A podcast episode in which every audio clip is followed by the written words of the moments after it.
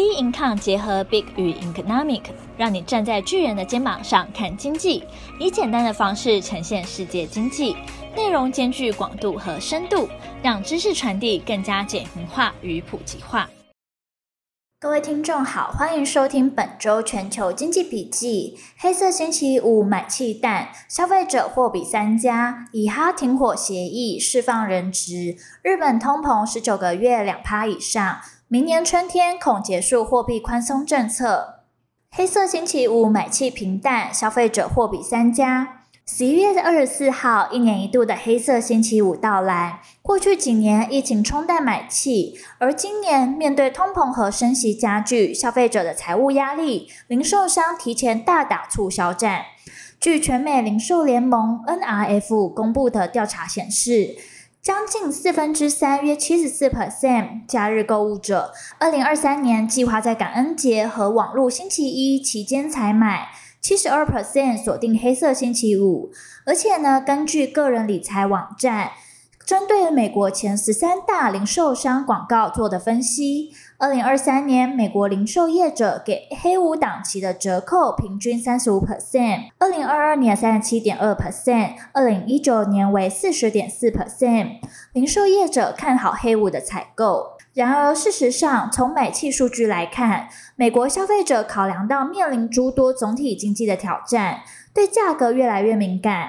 今年较为精挑细选，显然呢，没有前几年出手大方。代表零售商明年初公布第四季财报，可能表现平淡。再加上呢，近期四成的美国人越来越倾向于网购，而且会货比三家。原因是黑五这一天容易发生犯罪事件。纽泽西的购物中心就受到炸弹威胁。经过搜查后，虽然没有发现炸弹，但警方仍在调查中，但必须紧急疏散消费者。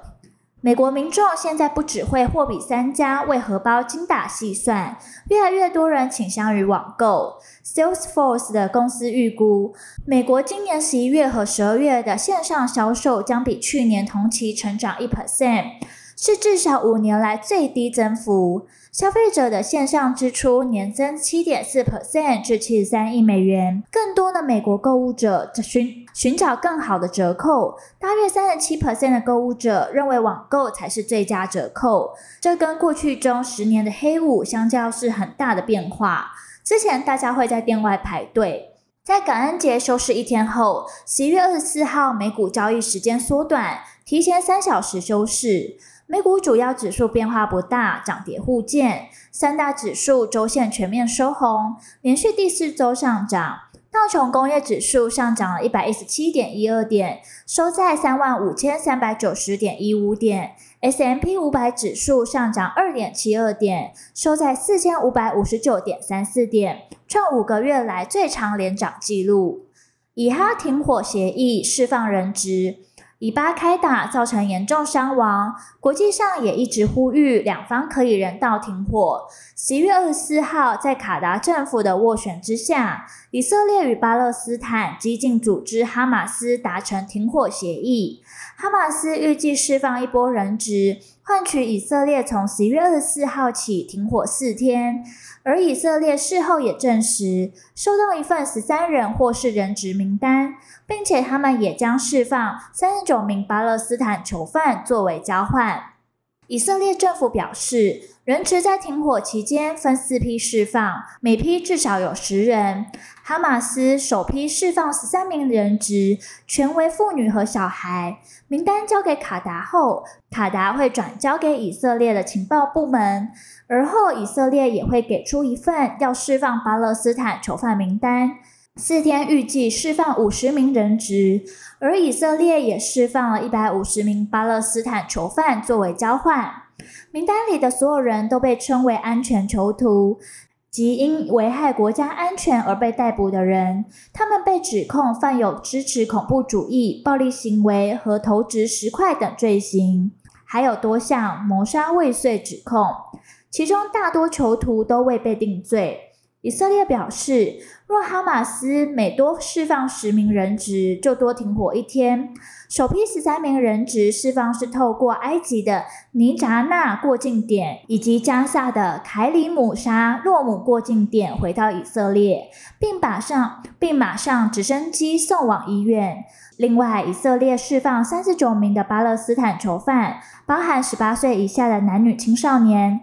囚犯获释后，会先从位于海法的达蒙和米吉多监狱被移往约旦西岸拉马拉的奥弗监狱，接着透过贝图尼亚过境，回到他们的家乡。对于加萨两百三十万居民来说，为期四日的停火协议可让他们从战火之中稍有喘息。先前谈判尚未达成，关键在于如何执行协议内容，如向加萨运送物资等。哈马斯最初要求每天五百辆卡车物资，但因以色列担心援助恐流向武装分子，并非平民，因此还未达成共识。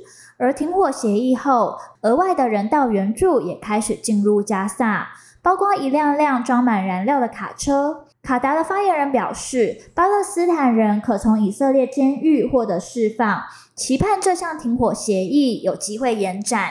最后达成永久停火的协议。日本通膨十九个月两趴以上，明年春天恐结束货币宽松政策。十一月二十四号，日本政府公布最新的数据显示，十月核心消费者物价指数 CPI 年增率达二点九 percent，相较于九月的二点八 percent 小幅回升。十月的核心 CPI 年增二点九 percent。虽然低于市场预期的三 percent，不过较上月的二点八 percent 略微加速，而且呢也是连续第十九个月超出日银制定的两趴通膨目标。通膨率已连续十九个月在日本央行的两 percent 的通膨目标之上，而日银偏好用来观察通膨趋势的指标，也就是排除生鲜食品与能源成本的核心 CPI，在十月年增四 percent。为连续第七个月在四 percent 之上，凸显通膨压力比日本当局预期更加顽劣。物价的成本压力主要来自全球大宗物品价格的上涨。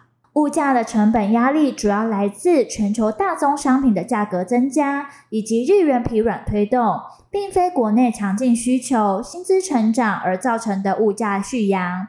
随着通膨压力加剧，日元对美元先升后贬。但多在一百四十九价位附近进行窄幅波动，而自从日元继上周触及近三十三个低点进行反弹，日银将在十二月十九号召开二零二三年最后一次政策会议。市场认为顽固的通膨可能让日本央行在不久后结束货币宽松政策。日本央行认为，想要刺激国内的需求增加，以及让物价稳定及持续增长。必须依赖健康的薪资成长，因此日本政府也对企业施压，希望上调薪资，协助员工应付生活成本增加。因此，预期日本央行最快将在明年四月结束负利率，并取消直利率曲线控制 YCC 措施。并取消直利率曲线控制 YCC 措施，届时刚好是日本年度工资谈判的春斗，可能会见到企业采取行动来转嫁成本。